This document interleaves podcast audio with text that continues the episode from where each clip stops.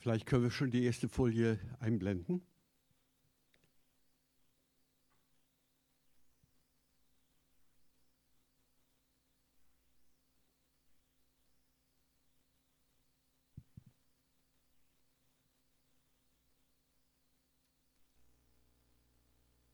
Okay. Liebe Geschwister, ihr habt im Moment das Thema Heiliger Geist in eurer Gemeinde. Ich habe ein, zwei Predigten mir angeschaut von Dave und Anton und dachte, es wäre gut, wenn ich mich in diese Thematik mit einfüge und vor allem vielleicht auch einen kleinen Überblick schaffe, damit man die ganze Thematik besser einordnen kann. Der Heilige Geist ist äh, ein Thema, das viele Christen nicht verstehen.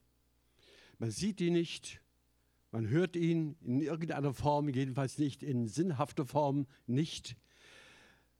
Er hat einen merkwürdigen Begriff, Heiliger Geist, wird von manchen auch ein bisschen verspottet wenn jemand vielleicht nicht ganz klug und weise ist, aha, er wird vom Heiligen Geist dirigiert und meint eigentlich, er ist ein, ist ein bisschen dumm oder so. Also es gibt so viele Missverständnisse und Aburteilendes, auch Übervorsichtiges gegenüber dem Heiligen Geist. Und mir tut das sehr weh, weil es im Grunde auch sehr viel Missbrauch mit dem Heiligen Geist in den christlichen Kirchen gibt. Einmal in dem allgemeinen katholischen Sinn, dass man durch die Firmung den Heiligen Geist hätte. Auf der anderen Seite, wie bei Benny Hinn, dass man sozusagen erst hinknallen muss auf den Boden, um dann die Geisttaufe zu bekommen.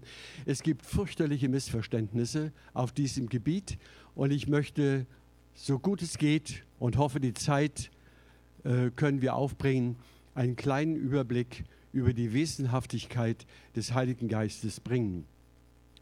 Leider sind die Farben hier bei dem Beamer nicht ganz echt, wie ich sie äh, gebracht habe, aber es geht ja um die Inhalte und nicht um die äußere Form. Also wie der Glaube wieder Feuer fängt. Ihr Lieben, der Glaube fängt überhaupt kein Feuer, wenn es den Heiligen Geist, den Geist Gottes nicht gäbe. Der Geist Gottes ist die personale Gegenwart Gottes in Aktion. Es ist Gott selber, der sich uns in seinem Geist mitteilt und auf verschiedene Weise offenbart. So kann Paulus zum Beispiel den Ephesern sagen, bei denen er beobachtet hat, dass sie wieder ganz schön dem Alkohol zugetan sind. Er hebt nicht den Finger, und sagt also, was stellt ihr euch denn vor? Ihr seid keine guten Christen mehr und äh, ihr müsst euch zurückhalten. Er macht sie moralisch deswegen nicht fertig, sondern er sagt dieses, lasst euch erfüllen mit Heiligem Geist. Nur dadurch, ihr Lieben, ist ein anderes Leben möglich. Nur dadurch ist der Mensch neu nur so wird er eine neue Schöpfung, eine neue Kreatur, wie wir in anderen Schriften des Neuen Testaments lesen. Wie kann man auf die nächste Folie kommen?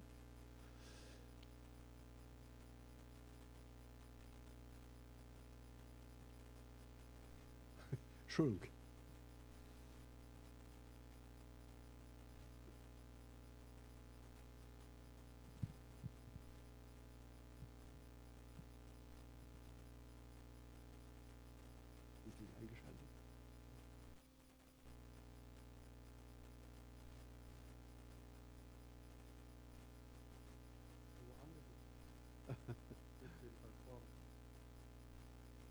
Schon mal, hat doch schon mal geklappt.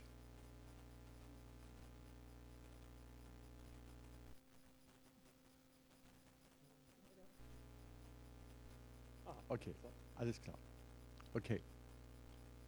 Kann man das ein bisschen schärfer einstellen? Vielleicht in der Bildschärfe, weil es ein bisschen verschwommen wirkt.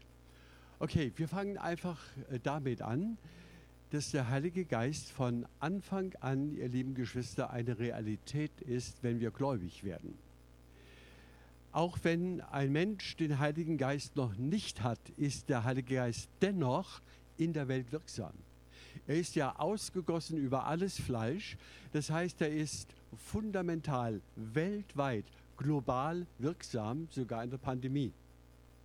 Der Heilige Geist ist wirksam und überall wirkt er und versucht Menschen mit Jesus in Verbindung zu bringen. Zum Beispiel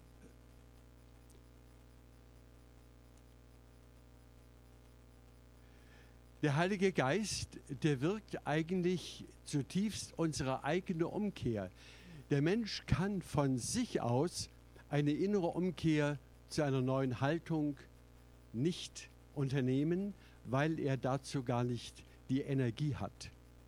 Unser Fleisch, unsere Sündhaftigkeit, unsere Grundneigungen sind so stark, das kennt jeder von uns, dass wir vielleicht schon versucht haben, moralisch uns zu verbessern, vielleicht durch äh, kulturelle Überzeugungen ein wenig höflicher zu wirken und zu sein. Aber in Wirklichkeit kann der Mensch aus eigener Kraft seine Herzensneigung nicht verändern. Das ist nur der Kraft Gottes möglich, nur dem Geist Gottes, der tief hineinwirkt und der uns anspricht, zum Beispiel durch sein Wort, auch heute Morgen, oder durch ein Zeugnis oder durch äh, Umstände des Lebens. Er wirkt auf vielfältige Weise und ruft und spricht unseren Geist, unser Herz an mit der Tendenz, komm zurück zu deiner Identität, zur Gemeinschaft mit Gott, der dich schuf. Der Heilige Geist ist der, der uns mit Gott verbindet. Keine andere Kraft ist dazu in der Lage.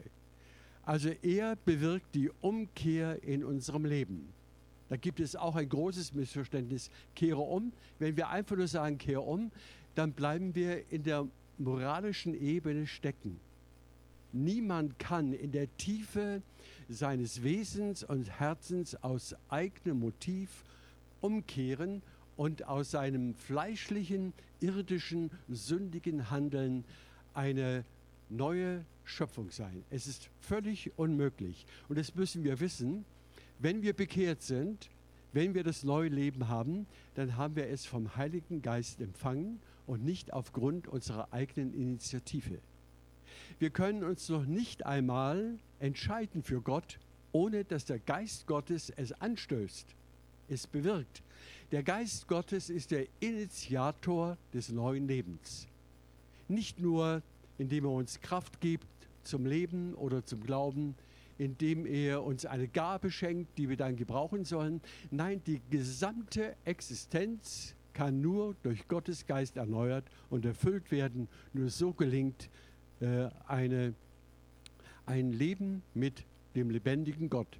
Und so schauen wir dann auch hier auf diese drei Schritte, die uns ja bekannt sind. Der Heilige Geist kommt von außen in unser Leben, führt uns zur Umkehr. Er bringt den Glauben in unser Herz, damit das Vertrauen auf Jesu Erlösung, dass er am Kreuz alles für uns getan hat. Wir geben uns in der Taufe hin. Wir sagen Ja zu Gottes Heilshandeln in Jesu Christi Werk und nehmen die Versöhnung an in der Taufe und dadurch werden wir, wie wir in Apostelgeschichte 2 lesen, mit dem Heiligen Geist erfüllt wirkt der Heilige Geist zunächst von außen auf unser Leben ein, so ist es seine Absicht, dass er in uns wohnt und in uns wirkt. Tag für Tag, Stunde um Stunde, Sekunde um Sekunde. Darauf gehen wir noch genauer ein. Jesus nennt das die Geburt von oben her. Wir brauchen eine neue Geburt, nicht nur eine moralische Umkehr, sondern eine neue Geburt, damit wir ein neues Wesen, eine neue Schöpfung werden, gefüllt und gestaltet und geformt von dem Geist Gottes, den er zu Pfingsten ausgegossen hat.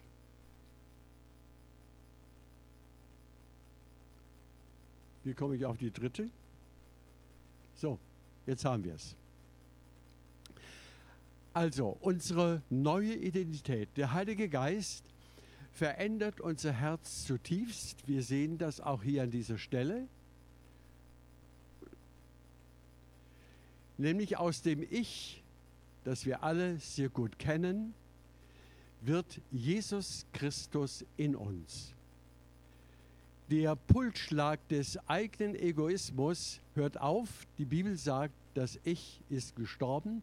Wir sind mit Christus gekreuzigt, begraben, gestorben und begraben und zu einem neuen Leben auferstanden. Das wird hier abgebildet. Nicht mehr ich lebe, sondern Jesus Christus lebt in mir, im Zentrum meines Lebens.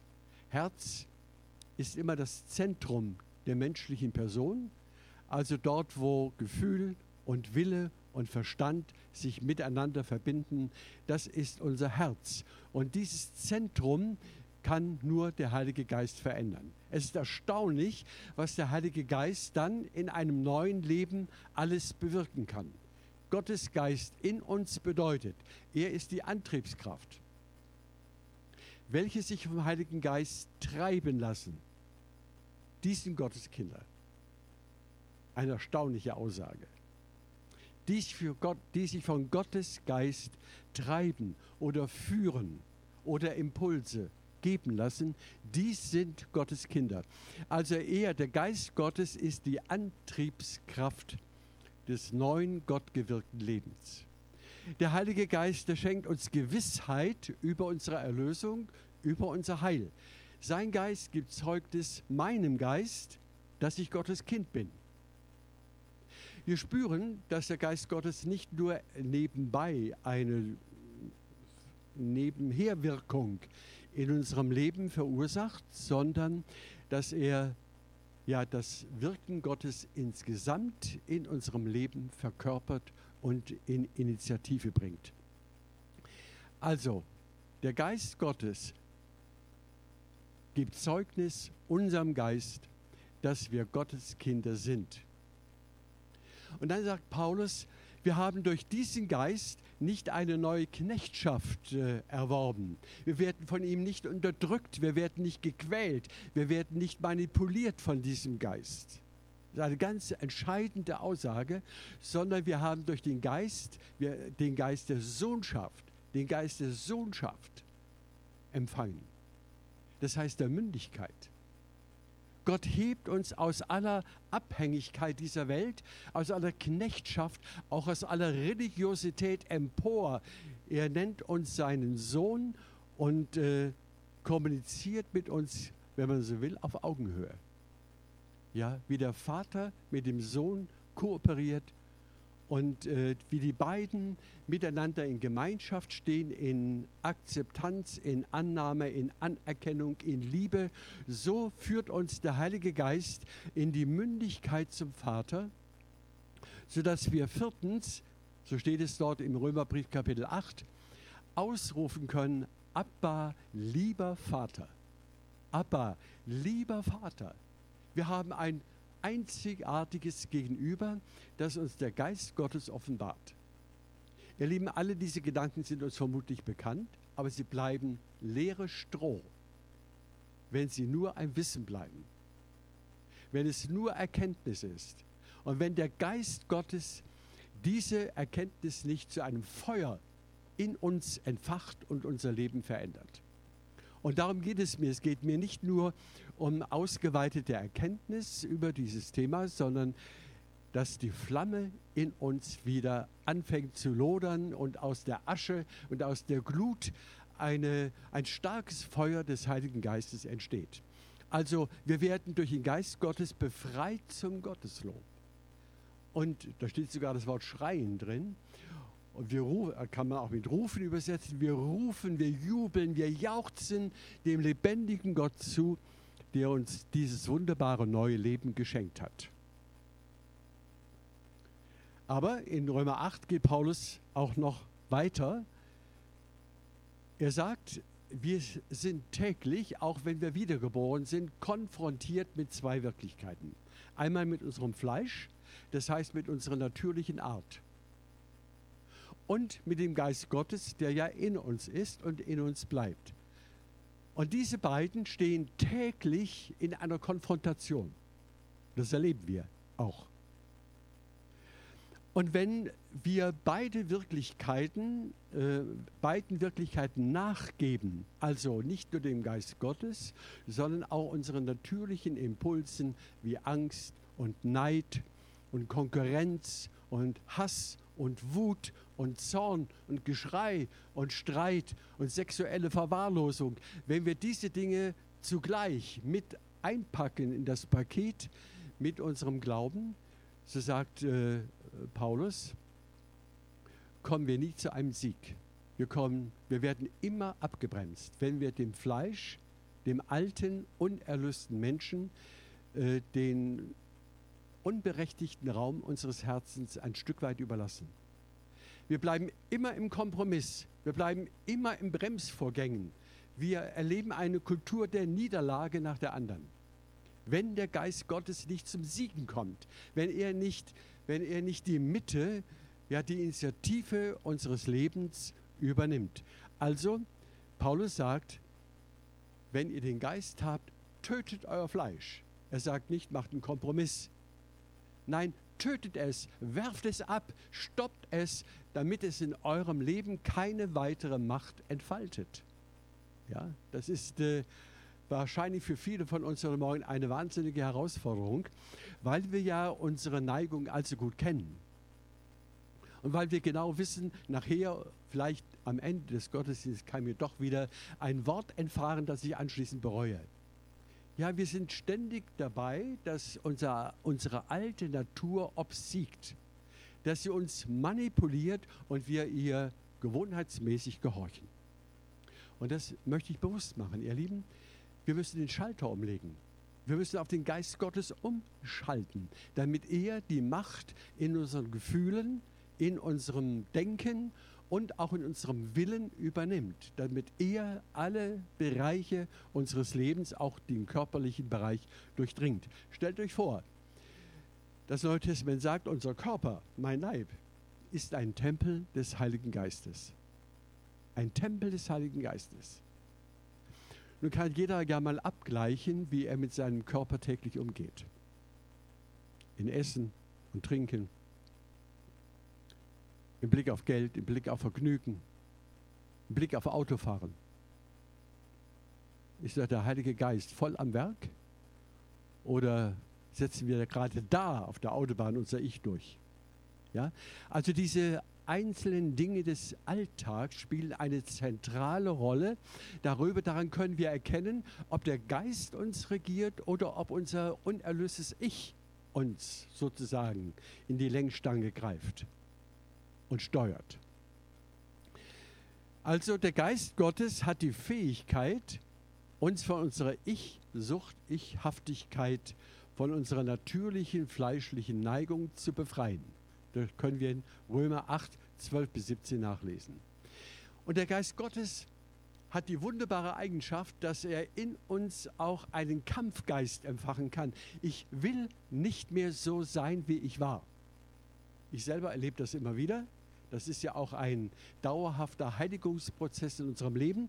Also diese Haltung fällt nicht vom Himmel, sondern die Frucht des Geistes ist ein Wachstumsprozess durch unser Leben hindurch. Also jeden Tag haben wir die Chance, dass Neues in uns entstehen, wachsen, reifen kann zur Ehre Gottes.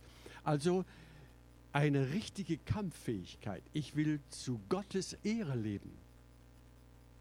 Nicht um einen guten Namen zu haben für mich, nicht um mich zu verherrlichen, um mich herauszustellen, sondern ich will Gott verherrlichen und darum gibt er mir die innere Kampffähigkeit. Zum Beispiel, wenn du die Neigung hast, ähm, jeden Abend äh, bestimmte seichte Filme im Fernsehen zu sehen.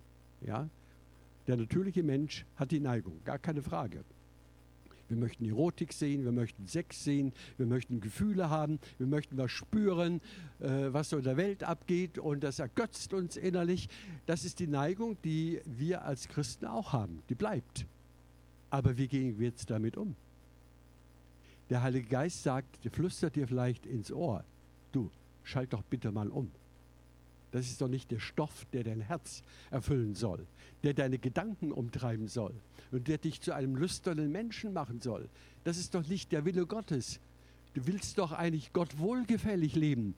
Nun versuch auch mir, dem Geist Gottes, den Raum zu geben, dass ich deine Gedanken und Wünsche steuern darf. Ja, der Geist Gottes macht das vorzüglich.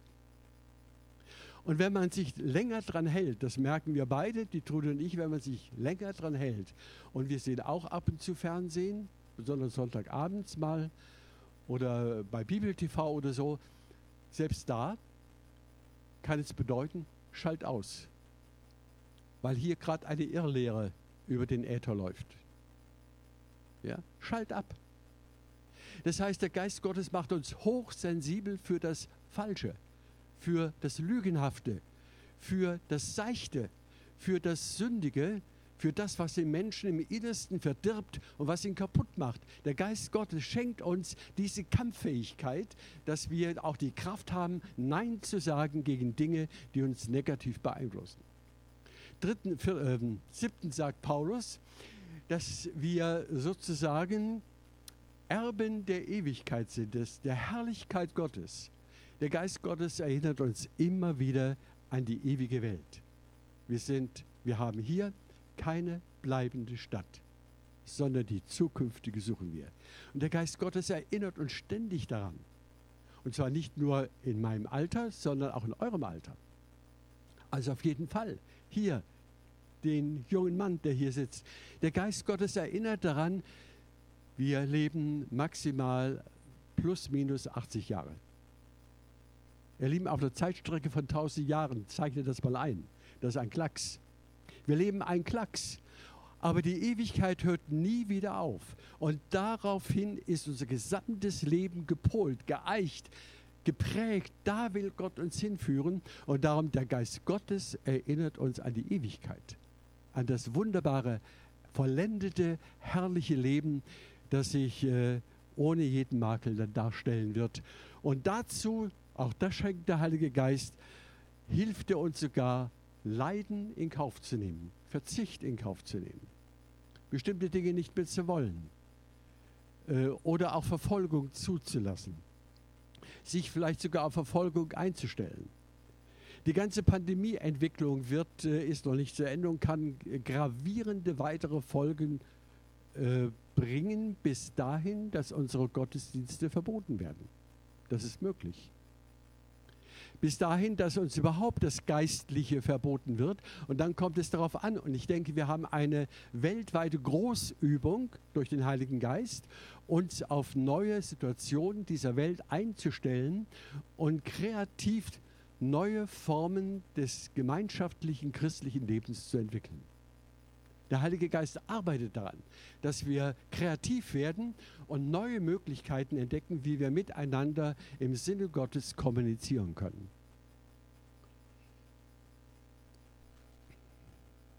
So, die Frage steht natürlich dann hier, warum bin ich dann immer wieder in so einer wahnsinnigen Spannung in mir als Christ, dass mich einfach mein Fleisch, meine Lust, mein Gefühl, mein Trieb derart treibt, umtreibt und ich manchmal einfach nicht davon loskomme und sogar süchtig werden kann. Ich spreche auch von mir selber. Ich hatte auch eine Zeit, wo bestimmte Dinge in meinem Leben ein Übergewicht gewannen und ich kam nicht davon los. Weder durch Gebet noch durch äh, innere Bekenntnisse, Herr, ab heute werde ich das nie wieder tun ich werde mir das nie wieder anschauen. All das hat nicht geholfen. Und ich nehme an, es gibt auch einige unter uns, die hier einen täglichen Kampf kämpfen, ohne dass der Sieg erkennbar ist. Wie gehen wir damit um? Da müssen wir einiges erkennen. Es gibt, ihr Lieben, in uns im Ich das Gesetz der Sünde. Das Gesetz der Sünde ist wahnsinnig stark. Alle Menschen haben damit zu tun, ohne Unterschied. Auch wir Christen. Das Gesetz der Sünde steht ja nicht umsonst in Verbindung mit dem Begriff Nomos, das heißt eine Macht, die uns dirigiert. Und die kann man mit Kultur, mit Disziplin, mit Erziehung ein wenig dämpfen, aber nicht auslöschen. Diese Macht ist da. Also, und die Bibel sagt, dass dieses Gesetz der Sünde jeden Menschen zu einem Sklaven macht in die Knechtschaft seiner Gefühle oder Gedanken oder auch seines eigenen Willens führt. Und unsere Gesellschaft heute ist dabei, restlos alles der Knechtschaft der falschen Freiheit zu unterwerfen. Ja, die ganze Gender-Propaganda ist eine Knechtung bis in die Sprache hinein. Wir werden geknechtet und das müssen wir als Christen durchschauen durch die Transparenz, die uns der Heilige Geist gibt. Er schenkt uns den Blick auf die Realität der Gesellschaft und sagt, das können wir nicht unterstützen und da werde ich nicht einsteigen. Also das Gesetz der Sünde führt uns immer in die Knechtschaft. Demgegenüber gibt es das Gesetz des Geistes. Und ihr Lieben, das Gesetz des Geistes ist stärker. Aber es wirkt sich eben nicht so aus, dass es dich einfach sozusagen manipuliert. Wir müssen zwischen diesen beiden Gesetzen eine Entscheidung treffen, eine Hingabe an den lebendigen Jesus Christus in der Nachfolge vollziehen. Erst in der Hingabe an Jesus Christus, nämlich hier sein Kreuz, am Kreuz Jesu, wurde unsere alte sündige Natur entmachtet. Nur in der Beziehung, in der Gemeinschaft mit Jesus Christus wird die Macht des Gesetzes der Sünde gebrochen. Nur in ihm, nur mit dem Gekreuzigten. Darum ist der Gekreuzigte heute auch so in Frage gestellt, bis in die Theologie hinein. Man glaubt nicht mehr, dass Jesus am Kreuz unsere Sünde gesühnt hat, dass er für uns gestorben ist. Man hält das für einen politischen Irrtum vielleicht. Oder Jesus hat es zugelassen, aber biblisch gesehen ist hier die Macht der Sünde und der Dämonie gebrochen worden. Am Kreuz. Er hat die Mächte zur Schau gestellt. Er hat äh, dort den, den neuen Menschen sozusagen kreiert, indem er den Tod, die Macht des Todes gebrochen hat. Das alles ist verfügbar. Wie kann man das darstellen? Wir sehen hier brennen Lampen und hier haben wir eine Projektion und hier gibt es viel Strom im Haus.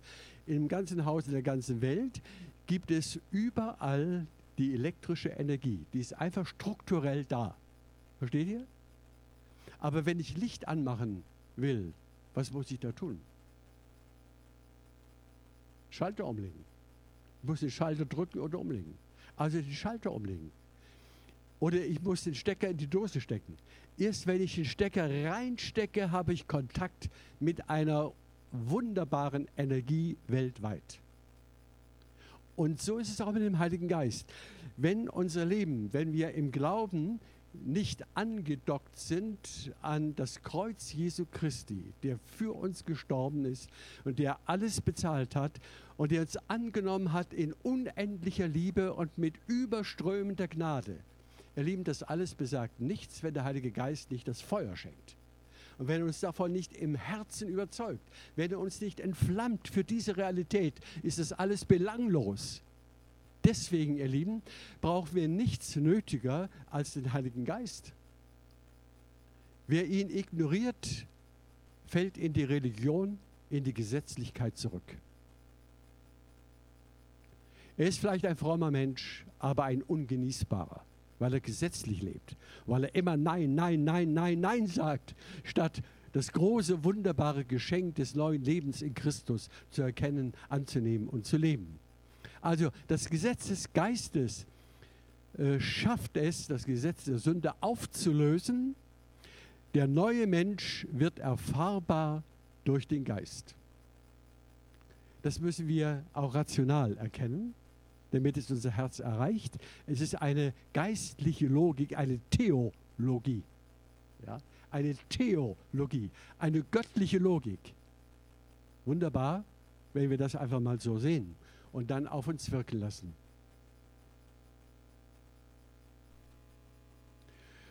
Dennoch die Frage, auf die wir immer wieder zurückkommen, warum ist denn die Spannung in unserem Leben immer wieder da, auch wenn wir allen Ernstes mit dem Heiligen Geist versuchen zu leben? Da kann uns dieses Bild vielleicht helfen, nämlich äh, mit der Aussage, dass das Neue Testament sagt, dass der Prozess des neuen Lebens von der Bekehrung zur Verwandlung geht. Wer sich bekehrt hat, ist noch nicht verwandelt. Ja. Wer sich bekehrt hat, wird angenommen, wie er ist. Aber die Verwandlung bedeutet, sich so zu verändern, dass wir werden, wie Jesus ist.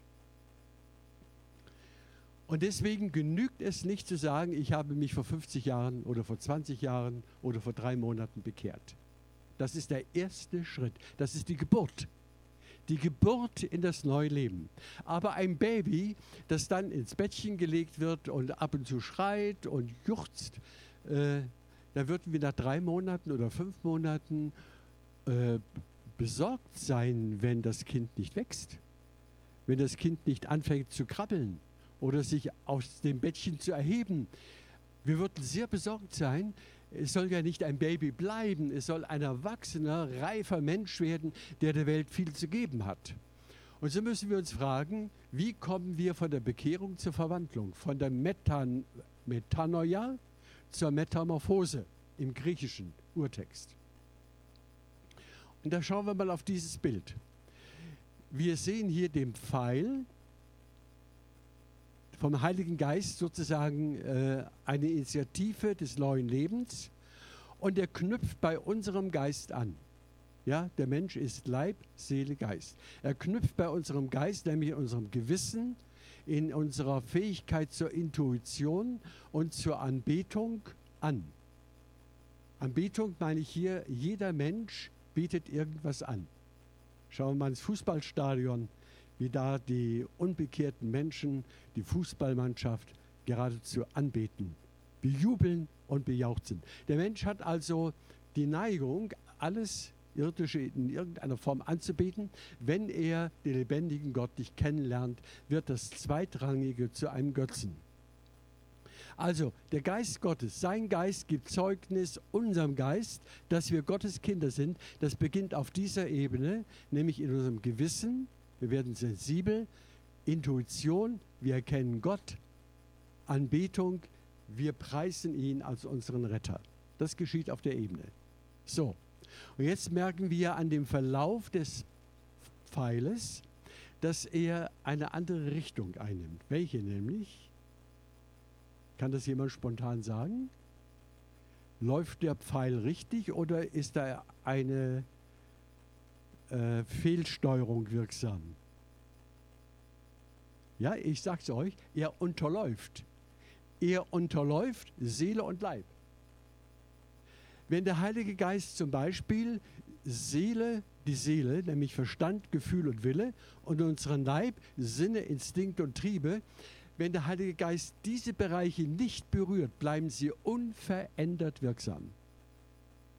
Das ist das Problem, das viele Christen haben. Wir bleiben, wir bleiben die Alten, wir bleiben die Geprägten, die Fehlgeprägten. Wir sind die, die auf Sünde sofort reagieren, die keine Kraft haben zu widerstehen. Wenn wir nämlich äh, im Blick auf unsere Seele den Verstand nicht auch dem Heiligen Geist ausliefern. Das habe ich zehn Jahre de facto erlebt. Ich wollte immer mit meinem Verstand das Wort Gottes regulieren. Ich wollte entscheiden, was ich glauben kann und was nicht, was in der Bibel steht. Jungfrauengeburt, Himmelfahrt oder Auferstehung, Himmelfahrt, Wiederkunft. Diese großen Heilstaten Gottes waren mir ein böhmisches Dorf eine Zeit lang. Und ich war in einer völligen Zerreißprobe fast zehn Jahre lang. Wenn der Verstand nicht dem Heiligen Geist ausgeliefert wird, kommen wir in intellektuelle Krisen. Wir verstehen weder Gott noch die Welt.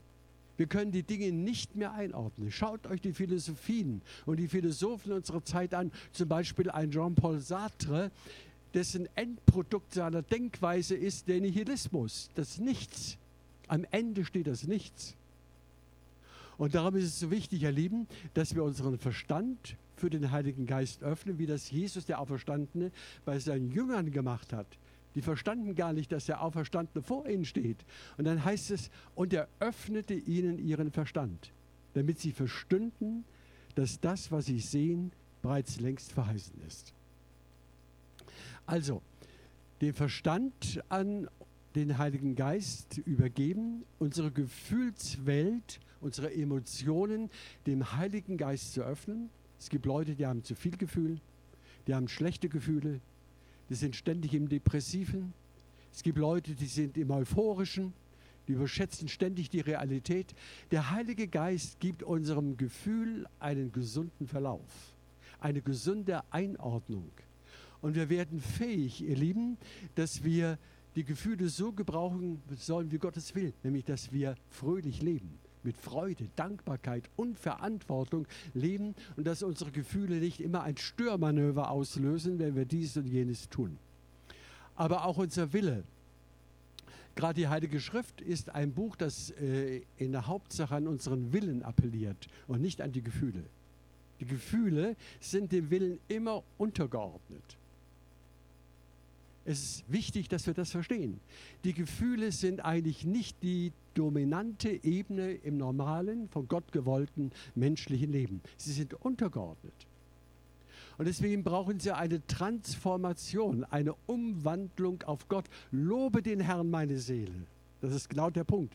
Und alles, was in mir ist, seinen heiligen Namen, lobe den Herrn meine Seele und vergiss nicht, was hier die Gefühle, der Wille, der Verstand täglich tun. Wir vergessen, was Gott getan hat. Vergiss nicht, was er dir Gutes getan hat. Und jetzt kommt, der alle deine Sünden vergibt, der alle deine Gebrechen heilt, der dich vom Verderben erlöst, der dein Leben krönt mit Gnade und Barmherzigkeit, der deinen Mund fröhlich macht und du wieder jung wirst wie ein Adler. Ihr Lieben, das ist die himmlische Realität, nicht die irdische. Und die kann uns nur der Heilige Geist bewusst machen. Wenn ich auf die Welt, auf die Erde, auf die weltlichen Zustände, den Zeitgeist schaue, werde ich deprimiert. Wenn ich auf den Geist schaue, erhebe ich mein Haupt. Lebe ich auf, freue ich mich auf das, was Gott bereits geschaffen hat und dass diese Welt eine herrliche Zukunft haben wird durch die Wiederkunft Jesu Christi.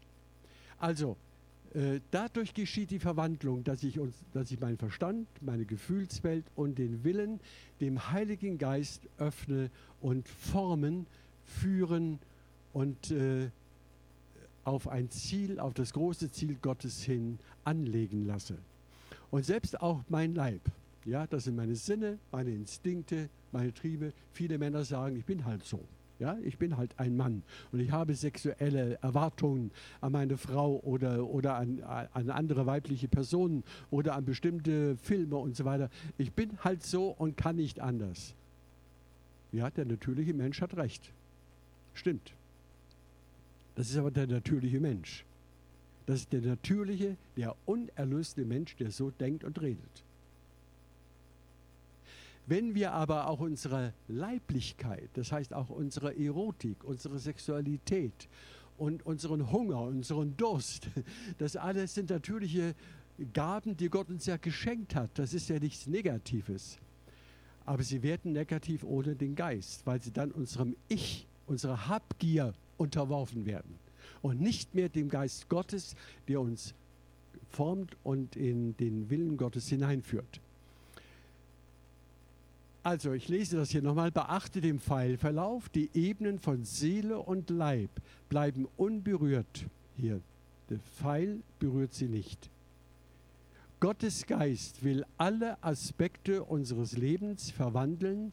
Das nennt die Bibel Frucht bringen. Wir bringen Frucht durch die Verwandlung unseres Lebens. Vielleicht ganz konkret. Wer, wer hat schon mal innere Lehre erfahren? Mal mutig die Hand heben. okay. Also, das ist ein fürchterlicher Zustand, ja? Ein fürchterlicher Zustand, wenn man permanent innere Leere empfindet. Man nennt das auch Sinnlosigkeit. Ja? Man weiß nicht, wofür man da ist, was man soll, was ich wer ich bin. Das ist ein schlimmer Zustand. Und diese, Entschuldigung, diese innere Leere macht einsam, halbherzig, kraftlos auf die Dauer und dann triebhaft und verführbar. Das lesen wir in Epheser 5. Und das sind genau die Epheser, die äh, in dieser Halbherzigkeit anfingen wieder zu viel Alkohol zu trinken. Also ihre inneren Defizite, ihre innere Leere zu kompensieren mit Alkohol oder heute mit Medien, mit Spielen, und mit vielen anderen Dingen. Und hier sagt der Apostel, stopp, stopp, stopp. Nicht, gebt euch nicht dem Wein, dem Alkohol oder den sonstigen äh, äh Ersatzhandlungen äh, oder Kräften hin, sondern äh, fangt an, miteinander Gott zu loben. Was heißt das? Aufgrund der Bilder, die wir gesehen haben, äh, richte deine Gefühle auf den Herrn. Habe deine Lust am Herrn. Der wird dir geben, was dein Herz wünscht. Der füllt dein Herz. Habe deine Freude am Herrn. Der füllt dein Herz so, wie du es eigentlich möchtest. Wir glauben das oft nicht. Also, wenn wir anfangen, miteinander auch in der Gemeinde Gott zu loben, strömt der Heilige Geist in die Lehre. Wenn wir in unserem Herzen Gott singen, dann, äh, also ich mache das sehr oft beim Autofahren, dann singe ich und dann singe ich auch in Sprachen. Ich singe eben in allem, was ich kann oder Gott mir gegeben hat. Und dann merke ich, wie meine ganze Existenz eine neue Dimension bekommt. Ich trete heraus aus den Niederungen des Diesseits. Und das können wir überall. Wir können das auch schweigend. Ja, wenn wir, wir können ja nicht überall laut singen, aber wir können, wir können überall, wo wir sind, beim Einkaufen oder beim Autofahren oder in der Familie oder wo immer wir sind, können wir innerlich singen, ein Loblied Gottes im Herzen tragen. Genau. Im Herzen Gott singen, das verändert unsere Gefühlslage intensiv und wir bekommen eine ganz andere Blickrichtung für unser Leben. Zum Beispiel auch für alles Gott danken. Das ist auch eine Initiative des Heiligen Geistes. Viele sagen ja, meine Eltern haben mich so schlecht behandelt und sie sind schuld an all meinem Elend in meinem Leben. Es wäre gut, einfach mal anzufangen, für deine Eltern zu danken, auch wenn sie dich nicht gerecht behandelt haben. Und zwar deswegen, wenn es sie nicht gegeben hätte, wärst du nicht da und kämst nicht in den Himmel. Sie sind die Transporteure in die himmlische Welt für dein Leben. Sie haben dich gezeugt und sie sind es wert, dass sie beachtet, geachtet werden. Sie müssen nicht geliebt werden, aber geachtet als die Zwischeninstanz Gottes zwischen dir und dem lebendigen Gott stehen die Eltern. Und wenn wir für sie und für alles Negative in unserem Leben anfangen zu danken, dann wird das Negative fruchtbar zum Guten. Es wird Gutes in deinem Leben, statt dich einfach voll zu powern mit ständigen Klagen und Unzufriedenheit und negativen Gedanken und Gefühlen. Alles für Gott danken setzt dich in die Freiheit. Das ist der Heilige Geist, der uns diesen Impuls auch jeden Tag schenkt. Es gibt auch fast täglich Dinge, über die wir klagen können. Der Geist Gottes verwandelt die Klage in Lob Gottes. Und schließlich sagt er, ordnet euch einander unter. Auch das ist eine Wesensart des Heiligen Geistes, dass wir nicht rebellisch aufeinander reagieren, nicht in Konkurrenz, nicht, uns nicht überheblich verhalten über die anderen in der Gemeinde oder in der Familie oder in, der Firma, sondern dass wir uns in Demut einander zuordnen, hilfreiche Diener füreinander werden. Das ist das Wesen des Heiligen Geistes wie Gottes Geist unsere innere Lehre ausfüllt. Also hier, wir haben hier ein paar Beispiele, wie wir fehlgeleitet werden können und wie wir zu falschen Reaktionen verführt werden. Diese innere Lehre kann nur durch Gottes Lob, durch Singen im Herzen, durch Dank an Gott und äh, indem wir uns gegenseitig annehmen und wertschätzen, überwunden und auf Dauer auch generell verändert werden. Wir kommen auch allmählich zum Schluss. Wie sieht das aus, ein Leben im Heiligen Geist zu leben? Welcher Geist bestimmt uns? Das ist die Frage, die wir jetzt auch ganz persönlich beantworten sollten. Welcher Geist bestimmt uns? Der Geist der Sünde? Das Gesetz der Sünde? Oder das Gesetz des Geistes? halt, Haltungen, Entschuldigung, Haltungen, die Gottes Geist wirkt, sind Liebe im Sinne der Gottesliebe, der Agape, Freude, Friede, Langmut, Freundlichkeit, Güte, Treue, Sanftmut und Selbstbeherrschung. Und dann sagt der Apostel Paulus, die Christus folgen, haben sich gegen ihre Selbstsucht entschieden. Und das ist die Frage, ihr Lieben, ob wir dazu heute Morgen bereit wären.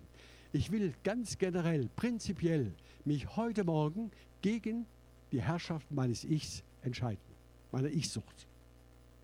Ich will dienen und nicht herrschen.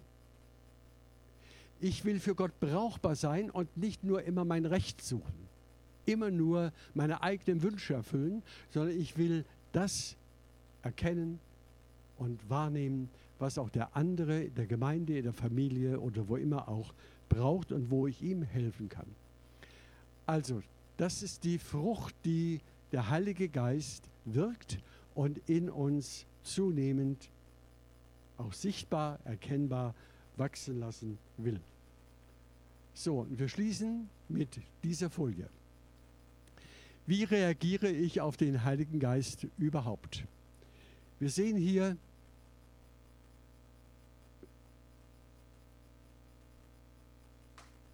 wie wir gläubig werden durch Umkehr, Glaube, Taufe, Geistempfang.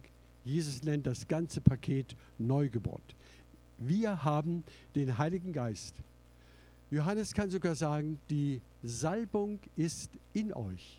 Und die Salbung bleibt in euch. Wir müssen auch nicht immer darum bitten, Herr Heiliger Geist, kommt zu uns. Der ist ja in uns. Er ist ja längst da. Wir müssen ihn nicht immer neu einladen. Das Problem liegt nicht beim Geist, sondern bei uns. Dass wir ihn ausschalten, dass wir ihm den Raum verweigern, darin zu wirken. Und darum äh, zeigt uns das Neue Testament auch den Christen, wie wir mit dem Heiligen Geist umgehen können. Und das ist entscheidend. Wir können ihn betrüben, wir können ihn abweisen, Epheser 4,30, und dann kehrt die Weltlichkeit, die Lüste dieser Welt, werden uns wieder aufs Neue vereinnahmen. Es ist wichtig, dass wir den Heiligen Geist nicht abweisen, dass wir ihn nicht in die Ecke stellen, zum Untermieter machen, sondern dass er die zentrale Position in meinem Leben hat. Herr, du sitzt auf meinem Thron, auf dem Ich-Thron sitzt nicht, sitze nicht ich, sondern Jesus Christus. Wir können ihn also betrüben und abweisen. Wir können ihn, 1. Thessalonicher 5,19, wir können ihn dämpfen und auslöschen sogar. Wir können so als Christen leben, dass der Heilige Geist gar keine Rolle mehr spielt. Er ist einfach nicht mehr da. Er zieht sich zurück wie ein Gentleman, wenn wir ihn nicht mehr fragen, wenn wir ihn wenn wir die Gemeinschaft mit ihm, die Gemeinschaft des Heiligen Geistes, wird extra betont, wenn wir die Gemeinschaft des Heiligen Geistes versäumen, zieht er sich wie eine betrübte Frau aus der Verbindung zurück. Wie eine Frau, deren Mann für sie nichts mehr übrig hat.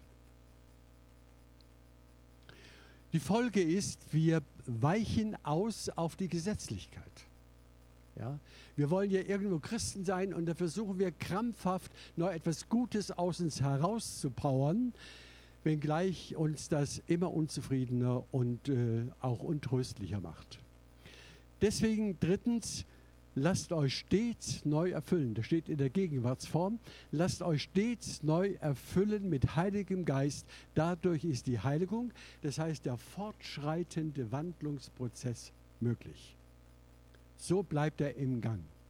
Und das wünsche ich euch von ganzem Herzen, dass der Heilige Geist nicht nur eine dogmatische Nebengröße in eurem Leben darstellt, irgendwo ja schon mal was davon gehört, sondern dass er die Regierung in deinem Leben übernimmt. Denn der Heilige Geist ist Jesus selber. Ja, er ist der Stellvertreter Jesu. Er ist der Parakletos. Er ist der Herbeirufer der dich ständig zu Jesus ruft, der ständig Gott verherrlicht in deinem Herzen. Das ist der Heilige Geist. Und ohne ihn vernehmen wir von der Trinität, von der Dreieinigkeit Gottes gar nichts. Und deswegen ist der Heilige Geist unersetzlich. Er ist äh, A und O, weil er Gott selbst darstellt. Amen.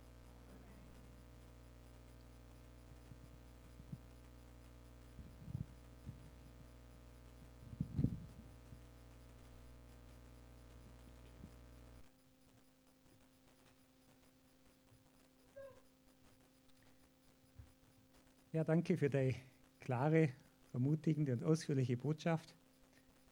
Ich denke, da können wir die Tage durchaus noch viel darüber nachdenken, wo wir standet, von Geburt bis zur Verwandlung, in welchem Schritt wir hängen, ob wir durchdrungen sind. Und einfach, so wie du es zusammengefasst hast, will ich dienen oder herrschen, einfach das nur mal durch den Kopf gehen lassen. Leider sind wir in der Zeit schon so weit fortgeschritten, dass wir den Gottesdienst ohne Abschlusslied beginnen müssen, beenden müssen. Und so darf ich, wenn ich den Segen aussprechen,